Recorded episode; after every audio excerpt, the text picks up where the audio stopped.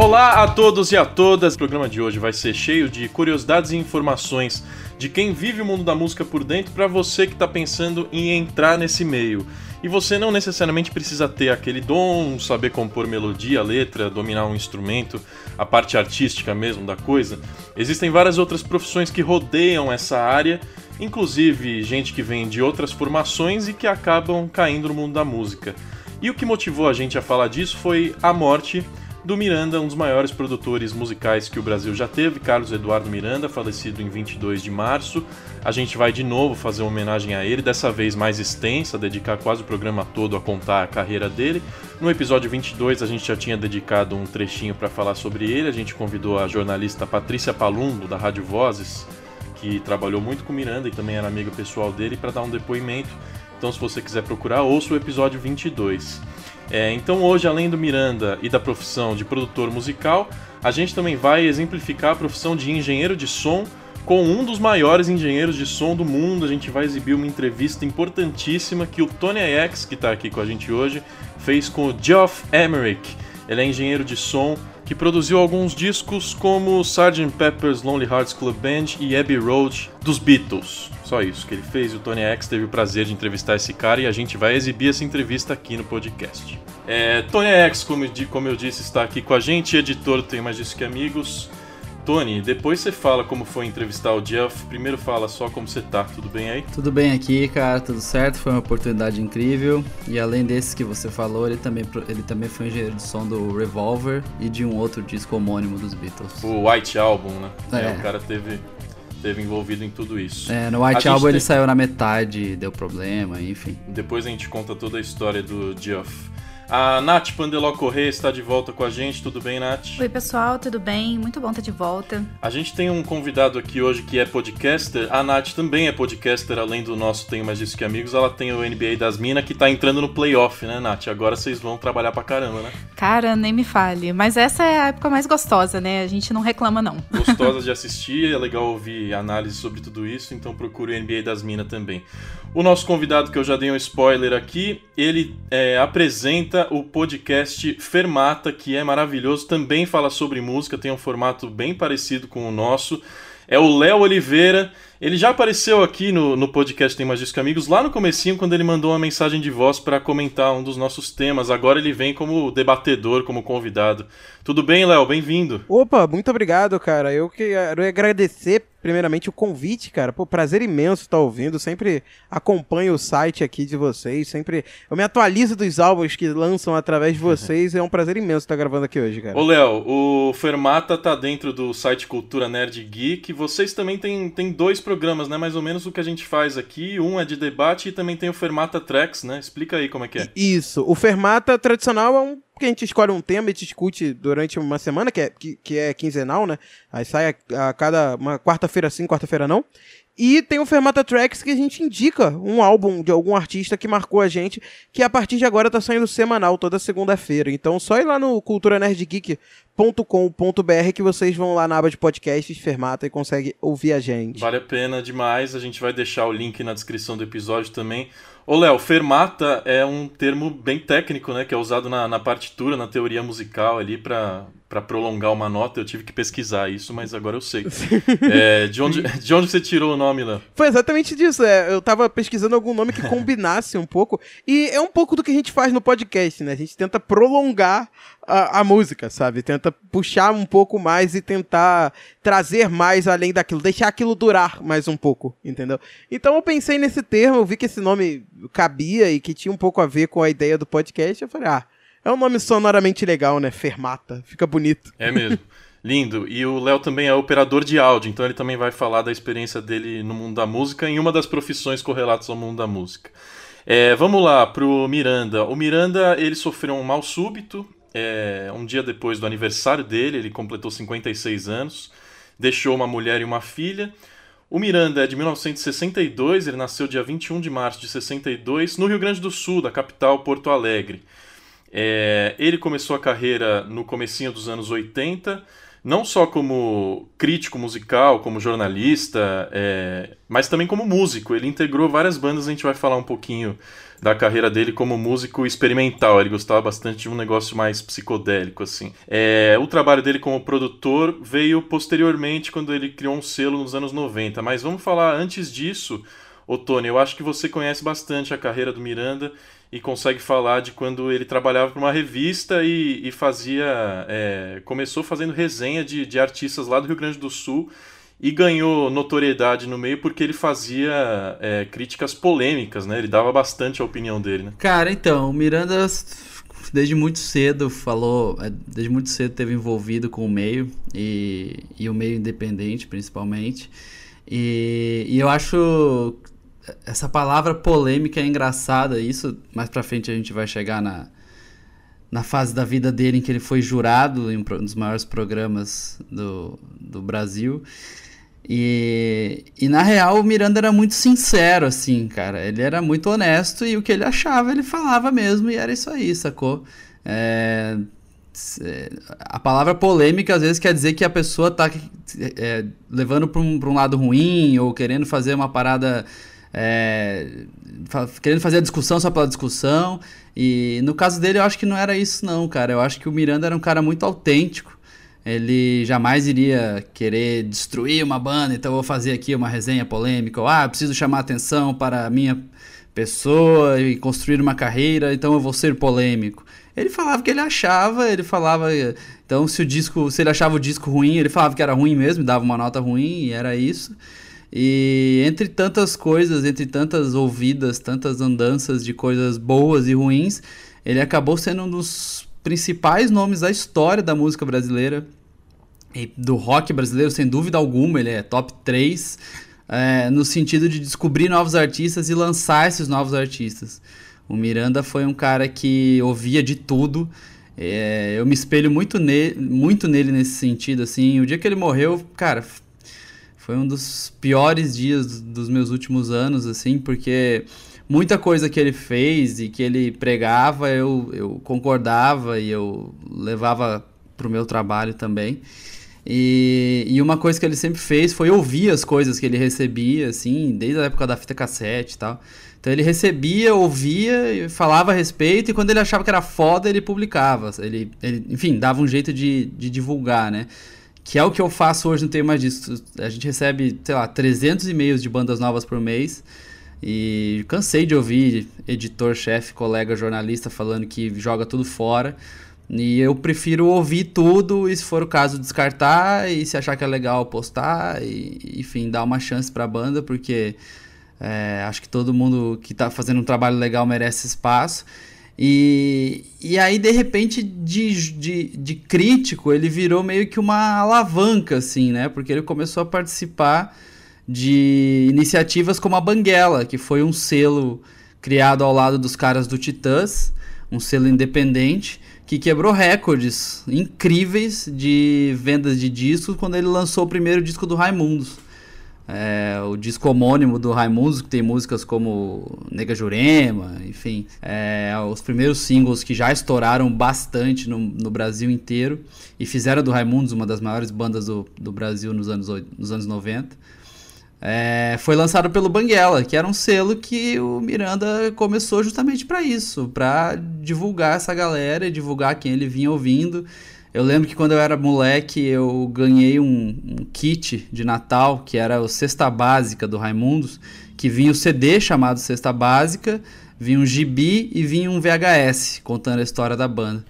E nesse VHS aparece o Miranda falando que um belo dia ele um cara chegou para ele e falou assim: "Caralho, tem uma banda foda de Brasília que mistura hardcore com forró" você tem que ouvir essa porra, não sei o quê. Aí ele ouviu, pirou, surtou e quis lançar os caras de qualquer jeito, lançou e o resto é história, né? E desde aquela época ele já era muito honesto, assim, ele aparece no vídeo falando da forma mais sincera possível, isso me, me marcou bastante. Três coisas e que... dali pra frente, até aproveitando... Três, três coisas que denunciam ah. sua idade, né, Tony? Um disco, um gibi e um VHS. Que, que, criança que ganha isso? Não, disco não, disco não. É um, um CD. CD. né? Um CD. Hoje o disco, sei lá, beleza, até. Né, mas CD, hoje realmente a molecada não sabe nem o que, que é direito. A partir desse sucesso, principalmente a partir do sucesso que o Raimundos teve, ele começou a ter liberdade tanto para lançar outras coisas, como para produzir algumas outras. E aí eu vou denunciar a minha idade pela quarta vez. Então, é, toda a geração MTV Brasil ali dos anos 90 é, bandas que explodiram por causa dos seus clipes e que alcançaram a massa por causa, porque ganhavam o VMB, por exemplo, e enfim, que tiveram as carreiras alavancadas pela MTV, tipo Skank, o Rapa, é, Paralamas, acho que ele não trabalhou, mas enfim, era todo esse, esse pessoal anos 90, começo dos anos 2000 que andava junto na, na MTV passou a ser impactado de uma forma ou de outra pelo Miranda. E de repente, até bandas que tocavam no Rock Go, assim, eles formavam os times do Rock Go com pessoas que eram integrantes de bandas que o Miranda indicava. Porra, beleza, não, tem espaço para passar o clipe toda hora, pelo menos então põe para jogar o Rock Go, sacou? Então, era um cara que queria botar na vitrine que ele achava que era legal. É, e isso é, é uma atitude louvável. O cara foi até o final da vida fazendo isso. Ele, tava, ele lançou no passado, produziu o disco de uma banda chamada Mad Monkeys, que a gente até colocou na nossa lista de melhores do ano, que é uma banda de rock sujão, assim, e que ele estava mais empolgado de ter produzido. E agora, depois que ele morreu, a gente recebeu a notícia de que ele estava produzindo o um novo disco do Francisco Elombre, que é uma das maiores bandas do país, hoje em dia, sem dúvida alguma, e que um disco deles produzido pelo Miranda seria algo, cara, que é dói muito saber que não vai acontecer. Então dá pra ver que, cara, ele era assim, foi assim, continuou assim e até o último dia que ele mandou uma mensagem, WhatsApp, para o Sebastian da Francisco Elombre, ele apostava em nomes novos e fazia da vida dele, da profissão dele, da arte dele, do ofício dele, dar a, a essas bandas uma vitrine. Então, o Miranda é um dos caras que mais me inspirou aqui no Brasil a fazer o que eu faço hoje. E, e além de a gente estar tá falando aqui, eu queria dedicar esse programa a ele e agradecer. Porque acho que eu já falei isso, não sei se foi no podcast, mas eu já falei isso em outra ocasião, talvez no Instagram, quando eu postei sobre a morte dele. Em 2015, na penúltima edição do Rock in Rio, foi um dos pontos altos de toda a minha carreira no jornalismo musical, foi quando Miranda me adicionou no Facebook e veio me convidar para participar com ele, como com ele e mais algumas pessoas da música, como jurado de um concurso é, que escolheu uma banda para tocar no Rock in Rio. E foi muito doido. O Miranda, meu ídolo, me convidando, falando que era fã do Ter Mais Discos, que gostava do trabalho, por isso estava me chamando. E para ser jurado, né? Já ele que ficou tão conhecido como jurado do Ídolos é, anos atrás. Então, é, respeito máximo. Eu até falei no Instagram e repito aqui que o Miranda é uma daquelas pessoas que a gente pensa, pô, esse cara nunca deveria morrer, né? É, e como é que o Léo e a Nath conheceram o Miranda? Foi é, na história prévia dele com a música ou foi quando ele botou a cara na TV e mostrou pro Brasil inteiro sou um cara importante, sou um cara que revela novos talentos e tô aqui no SBT para fazer isso em rede nacional também. É, botou a cara mesmo e foi assim que muita gente conheceu. Não sei se foi assim com vocês, Léo e Nath. Comigo também foi assim. Eu, eu não conhecia, eu nunca tinha visto nada dele. É até porque quando passava o programa eu nem pesquisava tanto música assim, né? Quando passava o Ídolos no SBT e tal. E daí eu sempre via ele lá eu gostava dele, assim, porque é divertido o programa e tal, mas não sabia qual era a importância que ele tinha para a música brasileira. E eu fui entender isso recentemente pesquisando uh, um pouco Tipo, eu comecei a, a, ouvir mais álbuns. Sabe aqueles álbuns que você você conhece de música e tal, mas você não ouviu alguns clássicos, né? Uhum. Eu comecei a pesquisar uns clássicos da música brasileira, voltando e tal. E eu pesquisei sobre a Banguela Records e tal, e foi aí que eu fui conhecer o, o quem era aquele cara, aquele, aquele gordinho meio brabo, uhum. que sempre dava expor lá nos, nos caras cantando mal e tal, sempre com aquele jeitão dele, duro de ser, mas tu vê que o cara, ele, ele é rígido porque ele tenta tirar o melhor dos artistas, sabe? E até recentemente, eu não sei se vocês chegaram a ver, acho que foi um dois, uns dois ou três meses atrás, o Thunderbird chegou a lançar uma entrevista com ele no YouTube. Não, não, sei se vocês viram, que foi a partir dali, foi recente, um pouco antes da morte dele e tal, acho que foi em fevereiro, se eu não me engano.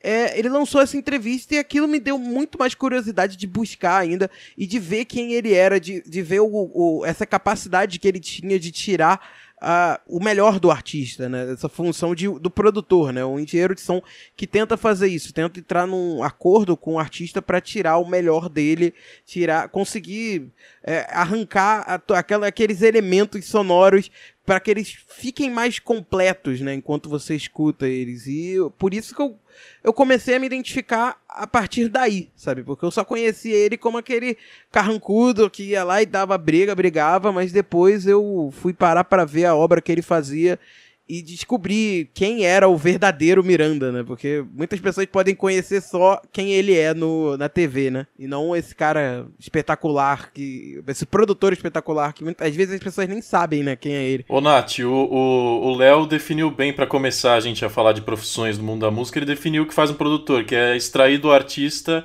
o melhor do artista e tentar chegar num acordo entre o que o artista quer, o que o mercado quer, o que é melhor artisticamente é mais ou menos isso que o Miranda fazia, né? Sim, com certeza. E só respondendo sua pergunta, Rafa, é, eu, eu conheci a carinha né, do Miranda no Ídolos. Uhum. Mas é, eu Vocês acho são que... muito jovens, gente.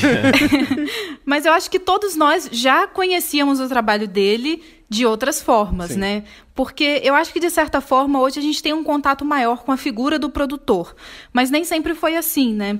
Eu, pelo menos na minha adolescência, assim, na minha infância, não me ligava muito no que fazia esse cara. Mas como o Tony mesmo já citou a importância dele para para a história do Raimundos, por exemplo, e todos nós crescemos com aquelas músicas lindas e inocentes do Raimundos. E. Uhum. Virguloides, né? Nos deu bagulho no bumba, jamais esqueceremos. é, eu acho que, de certa forma, a nossa geração cresceu muito com o som do Miranda, né? Mas o Tony estava citando o Rock Go, me bateu uma saudade aqui, assim, é. aquela nostalgia. É, eu sinto que, que o Miranda, ele, é, ele transitava muito bem nesse caminho entre o cara que que sabe, sabe exatamente o que ele quer dizer, mas sem ser o escroto do rolê. é, eu acho que por isso que muita, muita gente simpatizava com ele, assim, nos programas de jurado que ele participava. Essa coisa de ser é, o crítico musical polêmico e tal, acho que tem um pouco a ver com o que a gente espera dessas figuras, assim, porque é, é muito difícil estar entre, assim, o, o espectro é, negativo e positivo, né? Quando a gente pensa num jornalista musical, igual ele era na Bis, a gente pensa, sei lá, no Cameron Crowe, no Quase Famosos. Uhum. Romantiza muito a coisa. E eu acho que ele sabia muito bem o que ele queria dizer e como que ele queria chegar lá, né? Tanto que até mais recentemente, é, é, a gente sabe que o auge da, da carreira dele pode ter sido, sei lá, nos anos 90, mas até mais recentemente a gente tem grandes discos de um cara que estava constantemente ajudando a moldar o que a gente entende como música brasileira, né? Uhum. E eu acho que o que é mais incrível na, na trajetória dele é que ele sabia é, a gente sempre associa muito né, essa questão do, do rock dos anos 90 ao Miranda, que eu acho que é natural. É, só que eu acho que ele sabia muito bem brincar com outros estilos, tanto que ele é, produziu, por exemplo, o disco da Mamundi, é, Gabi Amarantos, e principalmente ele não era aquele cara bitolado de achar que o rock tem que ser só rock. Ele sabia fazer o rock rock, né? É, mas ele, por exemplo, o Raimundos era um rock que misturava com baião, né? E ele sabia extrair isso muito bem. O Skank tinha aquela onda do ska mesmo e tal. E eu acho que era aí que ele via o potencial, porque as bandas não se limitavam a fazer só aqueles acordes é, aqueles três acordes que a gente estava acostumado, mas que iam além e que buscavam referências da música brasileira e tudo mais, e que traziam um som muito mais rico, né? E sabe o que, que é legal? É que as bandas reconhecem isso. É óbvio, quem foi eliminado por ele no Ídolos, talvez não. Mas é, todas as bandas e todas as pessoas com quem você conversa, que tiveram algum tipo de experiência com ele, só vão contar histórias boas deles, assim. Porque, porque isso tudo que ele fazia era honesto e era para tirar o melhor da banda mesmo, sacou? Eu acho que isso é uma coisa, isso é uma coisa que é sempre complicada para jornalistas musicais em geral. É, o Rafa deve passar por isso constantemente. É, quando as pessoas vêm e perguntam para mim, cara, ah, então aqui, ó, tá aqui meu clipe, queria saber muito o que, que você acha. E eu, de uns tempos pra cá, eu comecei a falar a verdade, assim, sabe? Eu, muito no começo, assim, quando surgiu o site e tudo mais, eu fazia a política do, não, cara, tá legal, é isso aí, ponto. Cara, você não tá agregando nada, é, você não tá, nada, é, tipo, mais um é legal, o cara já ouviu, da família, da namorada, etc. Eu comecei a falar muito sobre o que eu realmente achava, assim.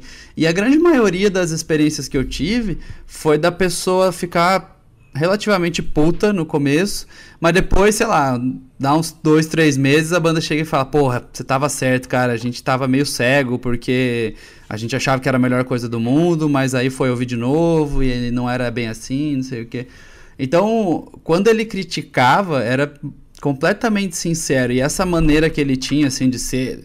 né ele era um cara grandão, assim, então ele já tinha aquela coisa de ser durão e tal. Cara, ele era a pessoa mais gentil do planeta, assim. Ao vivo, ele, ele queria te conhecer, ele queria conversar com você, ele queria saber de onde você veio, o que, que você fazia. É, enfim, é, acho que vale ressaltar bastante isso, porque a imagem que as pessoas têm da televisão, é, às vezes não é a que realmente ele, ele é, não é a que representa melhor ele, apesar de mesmo no Ídolos muita gente ter percebido que ele era o cara que jogava real e que ele não era o malvadão assim, né? Sim, é tanto que quando eu assistia, eu era, ele era o que eu mais gostava assim, porque era, era ele era o único é. que não tava ali por, por por brincadeira, sabe? Tipo, é. não, é, ele não tava ali só pra reclamar do artista, ele tava tentando fazer a parte dele mesmo, sabe? É porque depois o programa ficou só isso, né? Ficou só a, pra ver os ridículos no início, né? Só pra ver as zoeiras. Né? É, cara, é como esses reality shows de música, infelizmente são reality shows, né? Você é. tem algumas poucas exceções. Você teve o Superstar na Globo, por exemplo, foi uma exceção boa, assim, porque é. revelou não só revelou, mas deu um trampolim para quem já vinha fazendo trabalho foda, né?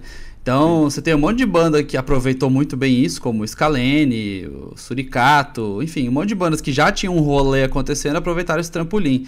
Os outros reality shows, infelizmente esse é o reality show que acabou. Os outros que ficaram muito tempo e que continuam aí até hoje são reality shows, cara. Chega no final, todo mundo chora, era isso, e ninguém sabe quem ganhou o último The Voice, quem ganhou o último Ídolos, quem ganhou. Ninguém sabe. É um reality show que durante o tempo que tá ali no ar serve como provedor de audiência. Depois, foda-se.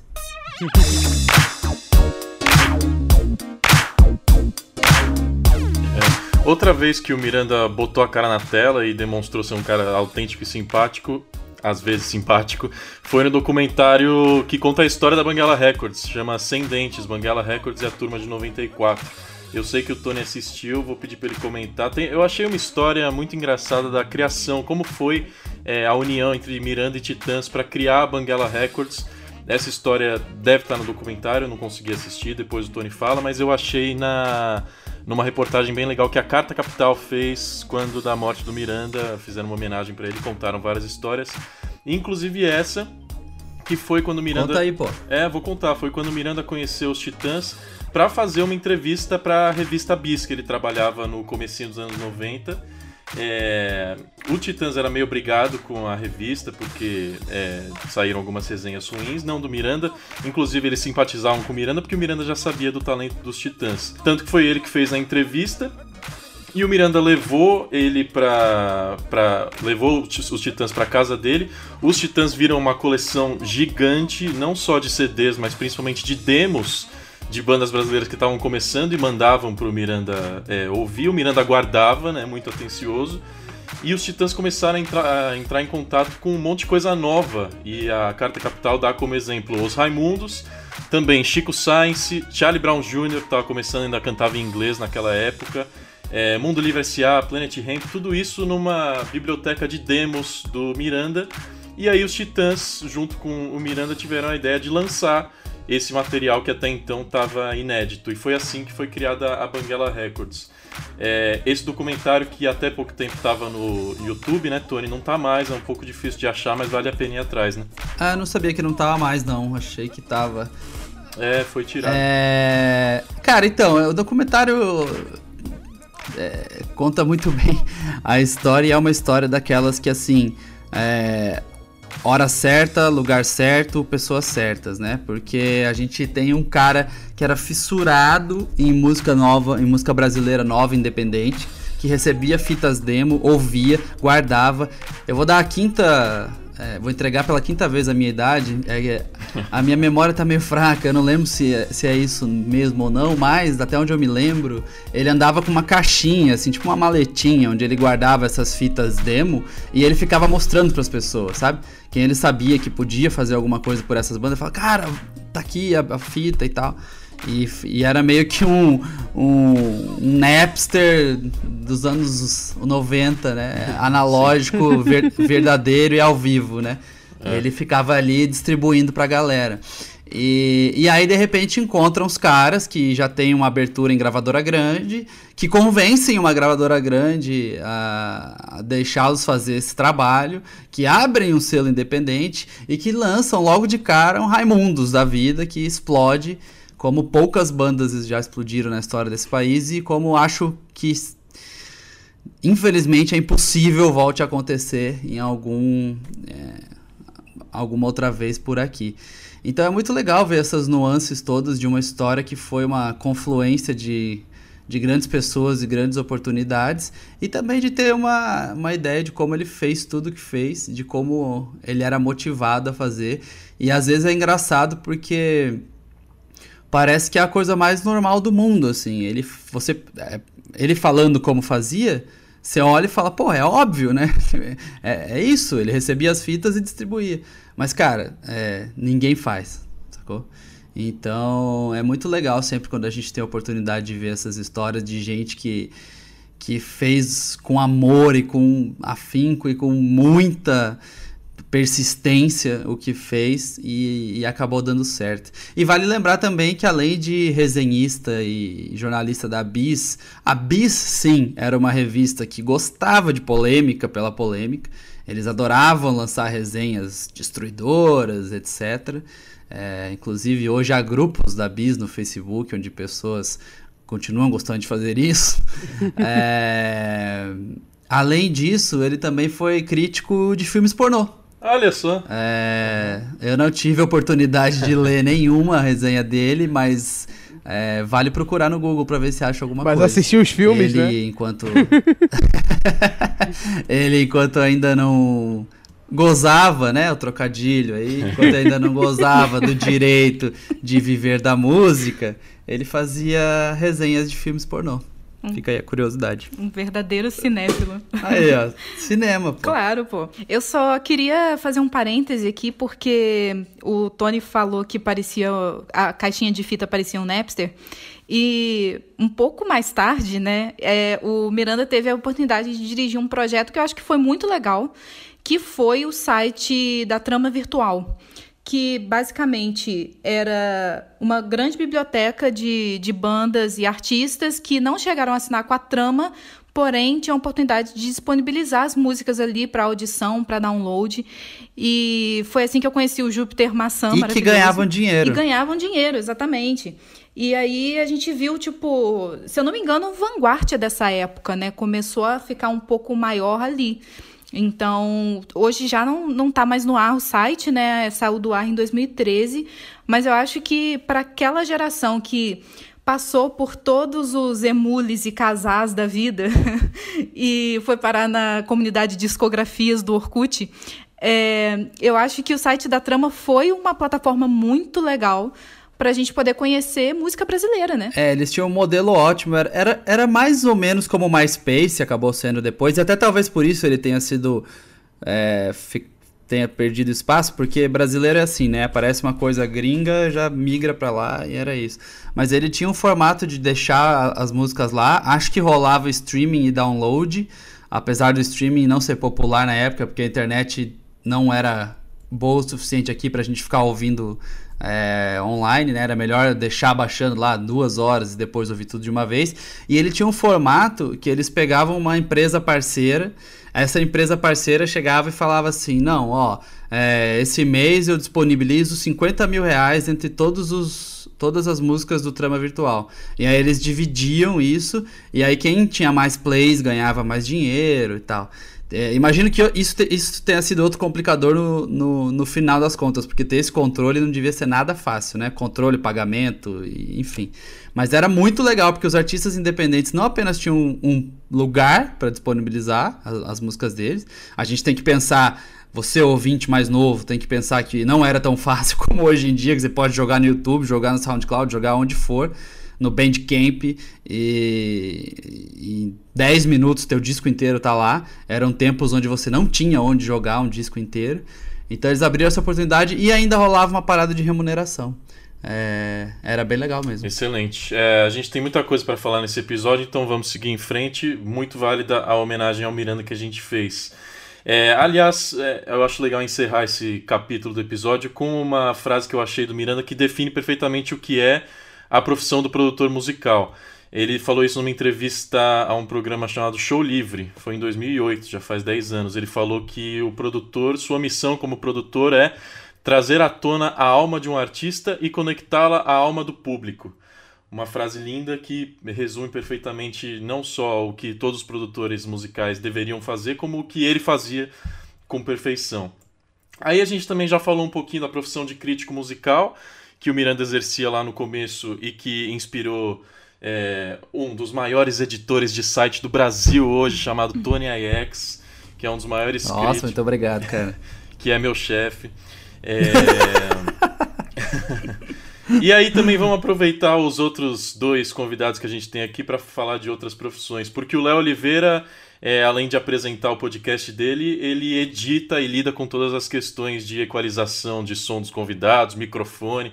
Ele é operador de áudio. Como é que é a sua experiência com essa profissão, Léo? Então, eu no, tô há, há, dois anos, mais ou menos, trabalhando com essa área, né? E é uma área que eu me identifico muito, porque é uma coisa que muitas das vezes pra gente, como ouvinte comum, acaba passando despercebido, né? O quanto que aquilo é importante, por exemplo, o tra próprio trabalho de, de mixagem de som, de você saber co como distribuir o som naquelas caixas, sabe? Colocar, por exemplo, no seu fone de ouvido, saber quando colocar determinado instrumento de um lado e quando colocar ele de outro, sabe? Esse, esses detalhes, quando a gente está ouvindo uma música simplesmente por ouvir, ele passa totalmente despercebido. Mas quando a gente começa a tentar reparar é, sem esses detalhes, a música não ficaria a mesma coisa, sabe? E é, foi isso que começou a me trazer a paixão pelo, pela área, né? Que é você simplesmente organizar os sons, porque o, quando você vai lá e a galera tá tocando, e aquilo é gravado e aquilo fica lá no computador, é beleza, tudo aquilo tá legal e a galera tá tocando bem, só que não soa bem soa tudo embolado. Então, meio que a função do operador de áudio e do, do cara que faz a mixagem de tudo, né? É, é organizar isso para que cada instrumento tenha o seu espaço, né? E isso é um, é um trabalho que eu acho muito fantástico, assim, você saber organizar todos os timbres para conseguir arrancar o melhor daquele timbre, mas ao mesmo tempo sem perder a identidade do que o artista quer passar com aquele timbre, sabe? Às vezes um timbre de guitarra que você pode considerar como um timbre ruim, ele é um timbre necessário porque é um timbre que combina com aquela música, sabe? E isso é uma coisa que eu acho muito, muito legal nessa, nessa área, né? Você conseguir conduzir a música, mas não pela música, não pela obra em si, não pelas notas, mas sim pelo som, pela por onde que aquele som vai entrar em você, sabe? Isso é incrível. É, imagina quando os instrumentistas que, que um operador tem à disposição são George Harrison, é, Paul McCartney, John Lennon e Ringo Starr. Sim. É o caso do Geoff Emerick, que o Tony X entrevistou. O Tony, é, além de você falar é, o que, resumir mais ou menos o que o Geoff disse, queria que você falasse como você se sentiu é, cara a cara com o homem. Você dividiu, era, foi mais ou menos uma coletiva de imprensa, mas você pôde fazer perguntas diretamente para o cara. É, a gente falou de, de toda essa honra de ter produzido os Beatles, mas parece que ele, as lembranças dele É, claro que são boas, mas rola um pouquinho de ressentimento, né? É, então, é, a entrevista rolou na Rio to See, que foi uma convenção no Rio de Janeiro, que pelo primeiro ano teve uma parte de música. É uma convenção que na parte de audiovisual já é imensa. É, acho que tem sete anos, se eu não me engano. Esse foi o oitavo, talvez. Chamava Content Market antes. E, enfim, esse ano eles colocaram música e já trouxeram logo de cara, entre outros nomes, o Geoff Emerick. Então rolou a palestra dele, que foi junto com outros produtores, foi o Ed Cherney e o Mug Canazio. Aí depois rolou uma coletiva, e aí depois da coletiva é, iria rolar uma entrevista só com a gente, só que, cara, ele ficou o dia inteiro em função de convenção, e trabalhando, e correndo pra lá, pra cá, dando autógrafo, tirando foto. Chegou uma hora que ele precisava comer, e aí a gente obviamente entendeu. E aí a nossa entrevista foi junto com uma colega jornalista do Destaque. Então fui eu e ela é, cara a cara com ele.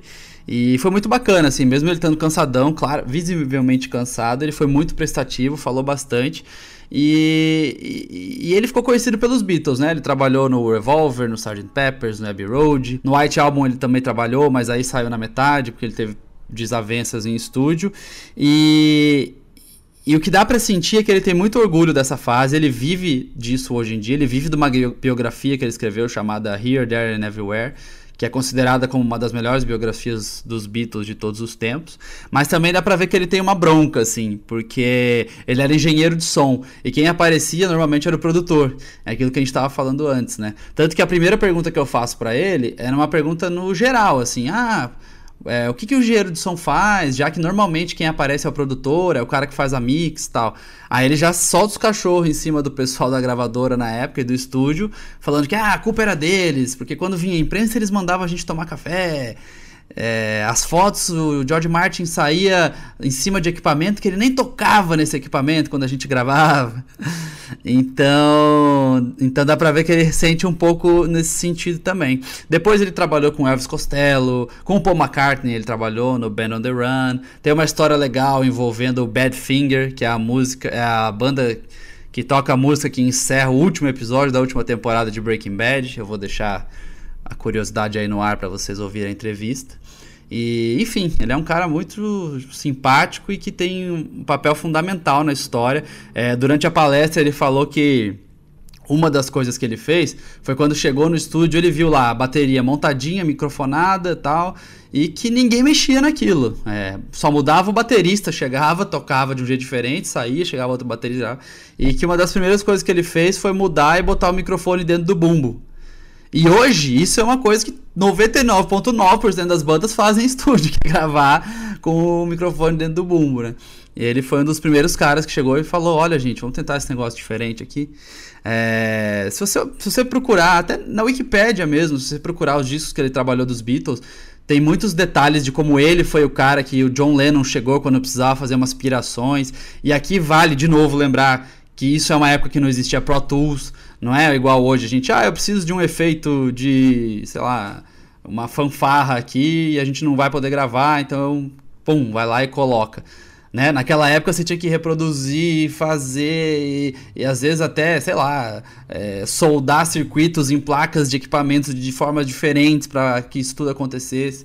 Então era um trabalho bem manual e que ele teve muito a ver para que as aspirações todas dos Beatles, quando eles começaram a não fazer mais aquela coisa aquela fórmula batida no começo da carreira é, dessem certo. Beleza, então vamos ouvir Geoff Emerick conversando com o Tony. A jornalista destaca que o Geoff Emerick começou a carreira muito cedo e ele responde: Sim, a primeira vez que eu entrei no EMI Studios eu tinha 16 anos e depois de só 3 anos eu já era engenheiro de gravação lá dentro.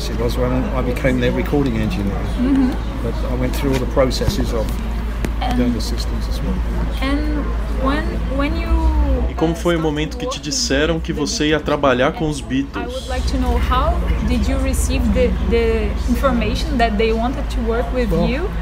Well, it, well, I mean, um, I knew them eu já conheci eles antes quando eu era ajudante de gravação. Eu já tinha trabalhado em singles como Help e She Loves You. E aí o engenheiro oficial dos Beatles teve que sair da EMI. E aí eu não sei se eles quiseram que eu fosse o novo engenheiro especificamente, mas rolaram várias conversas de bastidores entre a gestão da EMI e decidiram que seria eu.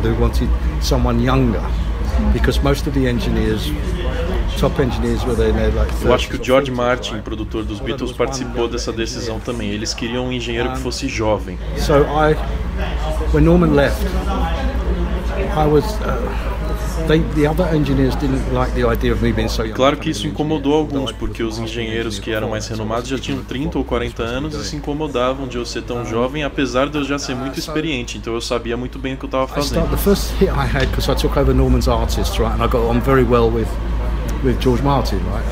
Eu me dava muito bem com o George Martin. A gente tinha o mesmo senso de humor e a gente conversava bastante e se dava muito bem. So Norman left and I took over one of his artists, which was Manfred Mann, right? And the first thing I did was Pretty Flamingo, which is a big hit. So five months after that, because I'd replaced Norman, as I said, the other, a lot of the older engineers did not like the idea that I was so young doing their job. Então eu fui chamado na sala de direção da EMI, o George Martin estava lá dentro e foi ele que me fez o convite. Você gostaria de trabalhar com os Beatles? So my heart sank, you know, of course. Right, so na hora meu coração congelou, lógico, e eu entrei num jogo mental de sim ou não, sim ou não, aceito ou não. Eu pensava que aquilo era demais para mim. E os Beatles nem eram tão grandes naquela época. Eles já eram uma banda muito famosa e muito importante, mas ainda não eram os Beatles. Então, eventualmente, eu decidi que sim. Eu senti que eu precisava fazer aquilo. Então foi assim que tudo começou. E a primeira faixa que eu gravei foi Tomorrow Never Knows do disco Revolver. E os Beatles tinham algumas demandas, eles queriam mudar o som com relação ao que eles estavam fazendo antes. E eu tinha experiência nisso porque eu estava trabalhando com discos americanos feitos nos Estados Unidos para o mercado europeu. E o John Lennon veio para mim com aquela história que já é famosa, que ele queria um som similar ao Dalai Lama cantando no topo de uma montanha. E eu não tinha muitos equipamentos para fazer isso, mas eu tive a ideia de colocar a voz dele em um alto-falante rotativo, uma espécie de amplificador de duas vias e aquilo ganhou o coração dele, ele ficou muito feliz. O Ringo queria um som diferente para a bateria dele, então eu usei muito microfone na bateria. O baixo do Paul McCartney estava muito mais presente. E esse foi o nosso primeiro dia, que poderia ter sido um desastre e poderia mesmo, porque eu estava abusando dos equipamentos para conseguir aquela sonoridade nova que eu e eles queríamos. Se o gerente da EMI descesse no estúdio e visse o que eu estava fazendo com os equipamentos, ele provavelmente ia me demitir. Oh, Inclusive os engenheiros mais velhos que tinham inveja de mim começaram a me dedurar para a direção. Diziam, o Jeff fez isso, aquilo com a mesa de som. So anyway, one thing led to another, and I became their engineer. You know. O Tony ressalta que quando a gente pensa em um disco e na ficha técnica, a gente lembra mais do produtor e do cara que fez a mixagem de som e não tanto do engenheiro. O Jeff logo interrompe e diz que é assim mesmo e que sempre que rolava algum evento com os Beatles e com a imprensa era tudo sobre o George Martin. Ele era o cara que queria aparecer. It was all about first of all, it was all about George Martin as far as he was concerned. No one else existed, right? And he, don't forget, he, he e o George Martin, antes de trabalhar com os Beatles, ele fazia discos de comédia, segundo o Jeff. Então, para ele era difícil lidar com uma banda tão popular e ele contava muito com um engenheiro de som antigo que chamava Norman antes de contar com o Jeff. Uh, you know, to the, uh, the, the studio to do interviews with the Beatles or the f- film crew came in or whatever, George Martin used to send me and my assistant down into the, the commissary or canteen. E aí quando a imprensa entrava no estúdio para fazer matérias sobre os Beatles, o George Martin me mandava para a cafeteria para tomar um chá. E eu era muito jovem, um pouco ingênuo e não via maldade nisso, mas é por isso que não existem muitas fotos minhas junto com os Beatles em estúdio. It was really, I don't know what the word, narcissist, I don't know. It, it's all about George. There was no credit given. E não só isso, mas ele tirava fotos atrás da mesa de som, sendo que ele nem sabia como mexer naquilo. Aliás, ele nem era permitido por regras da EMI Studio. But you see pictures of him behind the mixing console, so everyone assumed he was the recording engineer. So it was just for the pictures. Yeah. so no, it's a, it's a beer mic on it. I mean, but you asked the question, I'm just telling yeah, you. I mean, and how would you describe the job of? O Tony pergunta então como você descreveria o trabalho de um engenheiro? It was not, it was not technical. Era um trabalho nada técnico. Quando eu entrei lá, o nome do cargo, inclusive, era balanceamento e controle de som. Então o meu trabalho era puramente gravar música. Sempre que a gente precisasse mexer no microfone ou em qualquer equipamento, a gente tinha que chamar o setor de manutenção, que ficava no andar de cima, e aí você ouvia os pezinhos deles descendo a escada e eles faziam o trabalho. Então o meu trabalho não era técnico. So we were never allowed to touch anything technical. It was purely to paint a picture with music and create it and balance it. You have worked on some of the most important and most você trabalhou em alguns dos maiores álbuns de rock da história e as notícias que a gente tem sobre rock and roll hoje em dia não são muito animadoras. A Gibson, por exemplo, está falindo. Aqui no Brasil, a venda de guitarras caiu nos últimos cinco anos. Então, como você imagina o futuro do rock? The last five years were the worst ever for guitar sales. Uh, what do you think of rock and roll today, and what do you think? How do you see the future of? I've got no idea. I mean, you know, there's no record companies per se. Eu não tenho a menor ideia praticamente nem existem mais gravadoras de verdade. Até porque hoje em dia tudo é vendido na internet, no YouTube, esse tipo de coisa. Há quem diga que hoje as crianças e adolescentes nem compram guitarra mais porque eles podem comprar equipamentos eletrônicos para fazer música.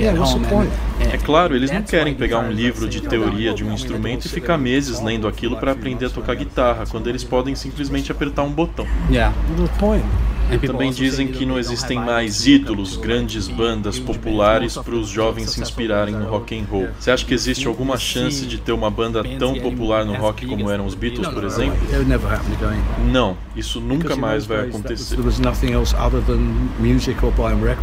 Porque naquele tempo não tinha mais nada para fazer além de ouvir música e comprar disco. Não existia videogame, não existia outro entretenimento além de música e cinema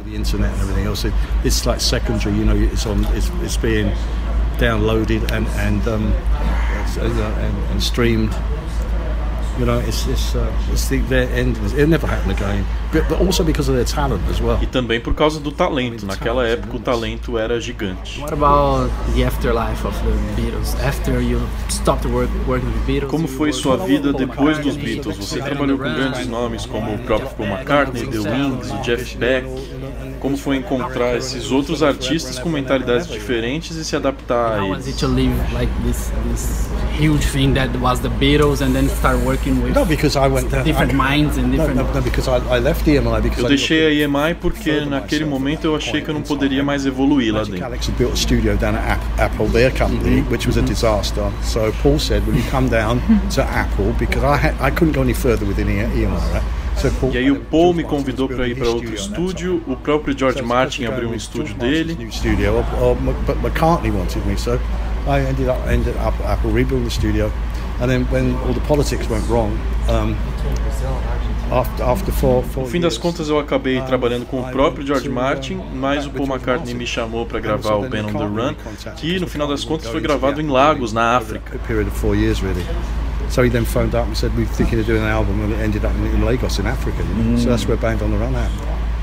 Awesome. And there, there's a specific question I'd like to know about the Tem uma história específica que eu gostaria de saber que envolve uma música que foi usada no último episódio de Breaking Bad, quando tem o final do Walter White, que é Baby Blue, do Badfinger lançado em 1971. Só que você gravou uma versão anterior desse disco. 1971 and 1972, and you recorded a previous version of that album. And uh, that's right. Well, uh, that's again that's politics because once everyone realized how how big Badfinger. De novo, o que aconteceu foi coisa de política, porque quando todo mundo percebeu que o Badfinger estava se tornando grande, todo mundo quis pular para dentro do vagão. Once they knew the situation with Badfinger as regards the Apple company was concerned, everyone wanted to jump on the bandwagon. Mm. Então todo mundo queria simplesmente apagar o que eu tinha feito e pegar aquilo para eles. Por isso que existe uma outra versão dessa música. E aliás foi o próprio George Harrison que produziu essa nova versão. And then it was, but then they thought, oh, you know, we're going to put this out, and eventually, like, Mas eventualmente, years ago, alguns anos they atrás, acabaram relançando a minha versão desse disco. on Apple. I mean, like, someone Até me said, "Oh, do you convidaram para falar something alguma coisa notes?" And I nas said, "Well, notas desse second, you know." lançamento, mas eu falei não, não So quero falar nada. Então, no fim das contas, é tudo negócio e política, é uma bagunça e é um desastre. like to know because it seems that they recorded the whole album Yeah, and we then did. re-recorded it. Yeah, I know because other people. Aquele were like, "Oh, we disco, por exemplo, regravaram porque that." acharam que podiam fazer melhor que eu, mas não podiam.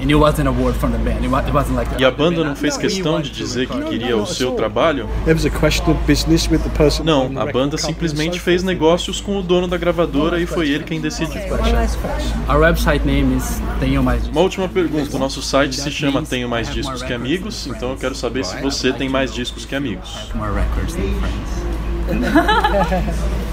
Yes. Sim. Okay, me too. Thank you so much.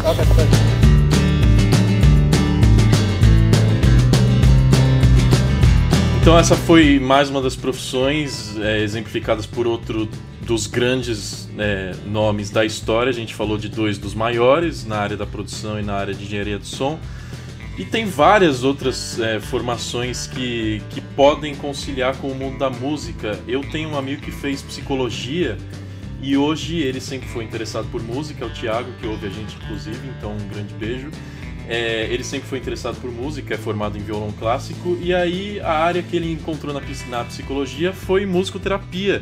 Então hoje ele lida com autistas, com pessoas com outros tipos de deficiência mental, é, para reabilitar esses pacientes, é, reabilitação mental, emocional, mas motora também. Existem é, especialidades de musicoterapia que lidam com a parte física de um, de um doente, e essa é uma área muito nobre. Ah, não, e que inclusive lá no Fermata, no episódio 23, a gente falou, a gente entrevistou uma musicoterapeuta e foi um episódio bem bacana. Se vocês quiserem ah, conhecer mais sobre a profissão, cara, eu acho interessante, porque é ah, é uma forma de terapia que funciona bastante, principalmente para é muito usado em, em- com idosos, né, em- nessas clínicas né, de recuperação e tudo mais. Pois é, excelente. Episódio 23 a gente vai linkar aqui também. É, temos uma figura que muitas vezes é controversa e acaba sendo é, inimiga de críticos, de jornalistas, de assessores e às vezes até do próprio artista, que é o empresário, quando ele não é, é bem intencionado. Mas é o cara que tem o poder de lidar com a parte financeira, com a parte de contrato de negócio, é, todo, todo, todo o assunto relacionado à parte mais burocrática de um artista. Alguém tem alguma história de conflito com o empresário ou vocês pegaram profissionais qualificados nessa área, Tony e Nath? Tenho, mas não posso contar. Ai, gente, Isso diz tudo, né? Sempre tem, né? Mas é porque eu acho que esse é um profissional que ele tem uma visão muito voltada para negócios e que nem sempre privilegia as outras áreas do trabalho do artista que nem sempre são assim tão preto no branco, né? Mas eu acho que essa função, ela eu tenho visto bastante assim no meu trabalho, pelo menos, ela se mesclando um pouco com a do produtor cultural, que já tem um outro perfil, né? Que é o cara que vai tentar abrir as portas para o artista fazer um show, que vai tentar correr atrás de um edital, é, né? isso dentro da área de música, mas assim tem outras possibilidades dentro da área de cultura também.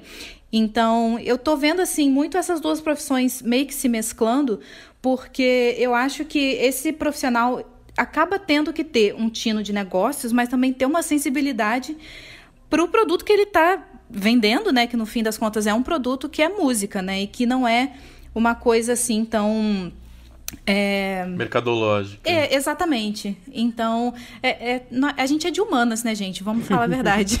É, eu acho que fel- felizmente, é, assim, a gente vai cair no discurso batido de sempre de que existem casos e casos. Então tem empresários muito bons, empresários muito ruins, empresários medianos. Mas eu acho que felizmente cada vez mais esse termo empresário e essa pessoa que acha que é só empresária e que ela vai, sei lá, marcar show e cobrar cachê da banda, tá acabando, assim. Eu acho que se, a- se o cara não tiver todo, todo esse leque aberto, como a Nath falou, pra fazer várias outras frentes da banda, e aí ela vai encarar de frente a parte artística, é, ela vai entender que números são importantes, mas que não são não significam tudo, e enfim, vai ter a parte mais humana da coisa é, ao vivo, é, ela não vai, não, vai, não vai prosperar. Então eu acho que o futuro vai fazer com que a maioria das pessoas que trabalhem com bandas se toquem de que é, o negócio é muito maior, muito mais amplo, que para dar, pra dar certo tem que. Você não pode queimar pontes com ninguém, você não pode. É, a gente tem muito aquela visão do empresário dos anos 90, né? Sei lá, a banda era gigante, então, cara, foda-se, ele fazia o que ele queria, cobrava o que ele queria, falava o que ele queria, destratava as pessoas e era isso. Como hoje em dia não é mais assim, e a coisa é bem mais democrática, acho que os que fazem o trabalho da melhor forma e que se relacionam da melhor forma com as pessoas que também estão fazendo o seu trabalho vão, vão prosperar. Tem uma profissão que também é, é, é glamurosa, só que aí você precisa ser um músico de talento, um cara com formação teórica, que é trabalhar com cinema, com televisão e fazer audiovisual, fazer composição de trilha sonora, de jingle. Se você quiser é, é um programa específico dedicado à trilha sonora, o nosso episódio 20 aqui do podcast Tem Mais Disso Que Amigos, que falou do Oscar, falou bastante dos principais compositores de trilha sonora é, da história e de como funciona essa profissão, inclusive com algumas especialistas em cinema, então vale a pena. É, é verdade, aí... a gente falou muito sobre gente talentosa, sobre, por, como por exemplo a trilha sonora do Power Rangers. Exatamente. Encerramos com Go Go Power Rangers esse episódio, gra isso, graças ao Isso. isso aí. Já é um dos grandes momentos desse podcast. Exatamente. E eu acho muito legal a produção de jingles também, né, cara? O jingle é uma coisa muito interessante que aqueles comerciaizinhos, né? É que foda. É, eu acho incrível, porque você tem que dar um jeito daquilo, daquele melodia de alguns segundos ficar na cabeça da pessoa para que a pessoa compre o produto, sabe? É muito legal. Jingle é uma área que eu adoraria trabalhar também. Porra, quem nunca sonhou em, em ser o Charlie Sheen no Two and a Half, Man? é, é verdade. Mor é. Morar em Malibu e compor jingles uma vez por ano. e é engraçado como o audiovisual é... são composição de trilhas sonoras e de jingles são duas coisas que parecem parecem completamente opostas, né? Trilha sonora é um negócio de uma hora, uma hora e meia de duração, e jingle é um negócio de 20 segundos, só que meio que exige o mesmo talento, claro que são talentos Sim. diferentes, só que quem faz um jingle de 30 segundos precisa ter um talento para fazer uma música chiclete, né? É, apesar de muita gente achar que isso não requer talento, é, requer, requer, bastante, muito. bastante. Exatamente. Muito. E aí a gente chega no, na ponta final, que é onde Natália Pandeló Correa se situa. Ela é assessora de imprensa e faz a ligação entre o produto de um artista e o grande público através da mídia, né, Nath? É isso. É, eu acho que a gente tem uma noção de que só artistas é, muito grandes e muito famosos têm assessores de imprensa. Mas eu acho que de uns anos para cá isso tem mudado um pouquinho. É, eu, particularmente, trabalho quase que exclusivamente com artistas independentes. Então, eu tenho uma formação de jornalismo. É, tentei fazer um conservatório, mas eu já percebi que eu não tenho o menor talento para isso. Falhei no piano, na gaita, no violão e na bateria. Então. É, mas isso não quer dizer que eu não posso trabalhar com música. É, então. Então, é, eu, eu venho dessa área de jornalismo, né? E eu acho que eu tive o privilégio de poder passar por redações de jornais e revista antes de começar a trabalhar com assessoria de imprensa. Porque eu acho que também tem uma, uma concepção errônea que a gente tem é que é, o assessor de imprensa é o cara que vai puxar saco do jornalista para que ele dê um espaço para o seu cliente. De certa forma, é, ok, talvez isso aconteça sim, mas eu acho que é simplificar muito isso, porque é, o, o papel do assessor hoje, ele acaba sendo um pouco mais amplo, porque, primeiro, você ajuda a planejar toda uma estratégia de lançamentos e divulgações de uma banda. É, para quem gosta disso, é um prato cheio, porque você tem é, muitas possibilidades de, de pensar em estratégias legais para poder trabalhar lançamentos. Eu acho que, de certa forma, para as bandas independentes, você acaba tendo um papel assim de um até de uma gravadora, né, que vai, vai ajudar a, a trilhar esse caminho aí.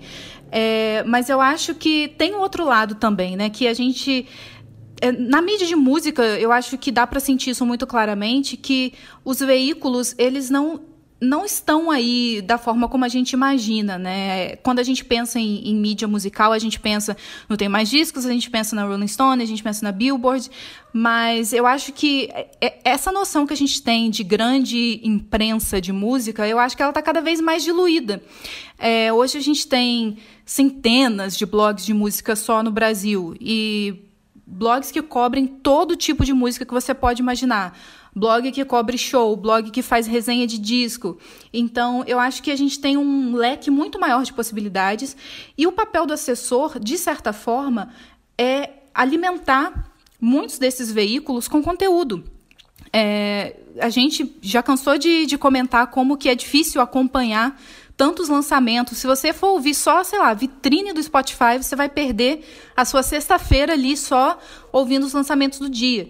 Então eu acho que o assessor de imprensa ele acaba sendo uma ponte, né, entre a banda e um veículo de comunicação oferecendo um conteúdo já curado de certa forma, né, e já mastigadinho para o jornalista poder ter em mãos um material de qualidade é, talvez um clipe, talvez um disco, talvez um single, um texto que, que seja é, informativo, é, não só elogioso, sabe, mas de, informativo mesmo, com conteúdo e que tenha uma foto bonita para poder trabalhar, porque cada vez mais eu sinto que os jornalistas precisam dessa ajuda, porque não, não é porque eles dependem dos assessores, né? Longe disso.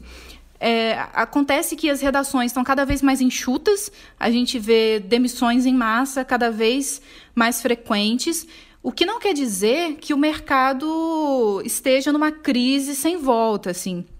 Eu acho que essas funções estão todas se redesenhando e o assessor está ali, né, no meio dessa jogada, fazendo é, o caminho entre esses dois mundos e tentando suprir essa necessidade que é constante assim dos veículos e do público, né, de ter música nova e de ter informação de qualidade.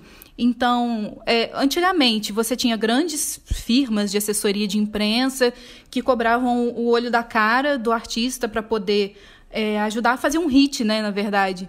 E hoje em dia você tem várias é, empresas e, e profissionais e jornalistas que se dedicam nessa área, que se especializam nessa área e que estão é, ajudando, de certa forma, a profissionalizar o mercado, sabe? Eu acho que é, antigamente, antigamente eu digo coisa de 10 anos atrás, você não tinha é, toda essa facilidade da banda de, de produzir, de lançar material, e que com isso veio uma necessidade também da banda se profissionalizar no sentido de como ela se apresenta para o público, se apresenta para o jornalista, que é um cara que é formador de opinião, né? Então eu acho que é, tem, tem muito artista até que nem conhece o papel da, da assessoria. E tudo bem também, ninguém é obrigado a conhecer, a gente vai aprendendo junto. Mas eu acho que muitos também estão reconhecendo essa necessidade que é cada vez maior hoje em dia, né? De você conseguir chamar a atenção de um, um jornalista, de um crítico, é, mostrando um conteúdo é, perfeito, assim, né? O mais próximo disso possível, para você poder ter chance aí de ter o seu trabalho na vitrine de um veículo de comunicação, né? Perfeito. E para a gente encerrar com o momento merchan, como chama a sua empresa de assessoria? Né? é a Build Up Media, é, com E, né, em inglês, .com.br, é, procura a gente lá. Mas tem, tem, é, tem a nossa e tem né, vários outros profissionais no mercado. Eu acho que é um mercado que está aquecido e crescendo, apesar de tudo, né? É, eu acho que eu, como outro lado, vale falar que eu prezo muito pelos assessores de imprensa, porque no Brasil é muito difícil encontrar material oficial. Se você vai fazer um post sobre o novo disco de uma banda X, nem precisa ser tão grande, americana. Você coloca no Google, você vai achar foto em alta, data de lançamento do single, data de lançamento do disco, um resumo, no, nos cinco primeiros links. Se você vai procurar sobre uma banda brasileira, você não vai achar nenhuma, a não ser que venha material oficial de, de você é, para você. Então, o papel do assessor da assessoria de imprensa é importantíssimo. E também porque, como eu falei antes, quando a gente recebe 300 e-mails por mês, é diferente a gente receber e-mail de uma assessoria como a Build Up, que já vem formatada de um jeito que a gente sabe onde vai encontrar tudo que precisa encontrar, do que receber um e-mail de uma banda que manda e-mail sem título, não manda foto, não manda release, manda só o link do Spotify, não, sabe? É, enfim, te dificulta o trabalho. Você quer falar sobre a banda e você não sabe nem de onde ela veio, tá? não, não diz a cidade, não diz nada. Então, assessor de imprensa é fundamental em várias maneiras e é muito bom que hoje em dia existam empresas e opções que você não precise gastar o olho da cara para fazer assessoria. É, isso, é uma, isso é um tema que a gente pode ter outra, frente, outra vez mais para frente no podcast, senhor Rafael. Sim. Sobre bandas independentes e como elas deveriam atuar, porque eu acho muito engraçado que as bandas acham que não tem problema nenhum em gastar 20, 30 mil reais para gravar um disco num estúdio razoavelmente renomado. Aí na hora de contratar assessoria, ai meu Deus, assessoria é caro. E aí na hora de botar um banner e divulgar e comprar mídia, não, não, eu já coloquei 50 reais no Facebook. Uhum. então, eu acho que as bandas têm que entender cada vez mais que o negócio tem muitas partes envolvidas. Assessoria é uma delas, mídia é uma delas, gravação é uma delas. E que, e que tendo trabalhos fortes em todas essas frentes, a chance de dar certo é muito grande. Pois é, e o podcaster, né, Léo? Você é um querido, cara, sempre disposto a ajudar, a participar. É muito importante você ter vindo é, fazer aqui com a gente, porque você também tem um podcast de música e a gente tem que se unir dentro desse meio, né, pra Sim. gente chegar mais longe. Então, muito obrigado, cara. Foi um prazer enorme. Pô, eu que agradeço. Como eu falei aqui no início, o Tenho Mais Disco que Amigos é um site que eu uso como base aí para conhecer sons novos e eu sempre tô acompanhando as notícias de vocês, escuto o podcast de vocês. É um prazer imenso estar tá gravando aqui com vocês. Muito obrigado. E, cara, é, é, é uma. Fazer podcast é um meio que também é legal para isso, né? Que é uma ótima forma de você é, ter, às vezes a gente não tem um espaço na mesa de bar para conversar de música, porque nem sempre tem a galera que a gente que gosta de música como a gente gosta, né? Então, meio que a gente usa o podcast para isso, o ouvinte usa o podcast para isso. Eu gosto de ouvir o podcast de vocês exatamente para poder discutir coisas que eu não poderia discutir na mesa de bar com os meus amigos, mas eu escuto, eu discuto através de vocês. Então, por isso que é tão legal essa mídia para poder conhecer coisas novas, como eu já conheci através de vocês. E o pessoal pode conhecer também através do, do Fermata lá, que é onde eu, eu falo algumas besteiras sobre música, que é sempre divertido, né? Isso, conheçam Fermata Podcast, então. Tony, obrigado, até a próxima. Valeu, gente, obrigado. Até a próxima. Falou, Nath, beijos. Beijo, pessoal, sempre um prazer. Apresentação e edição minha, Rafael Teixeira, vinhetas da Natália André, ilustrações do Henrique Codonho, contatos na descrição desse episódio. Obrigado para você que ficou até o fim, como sempre, e tchau!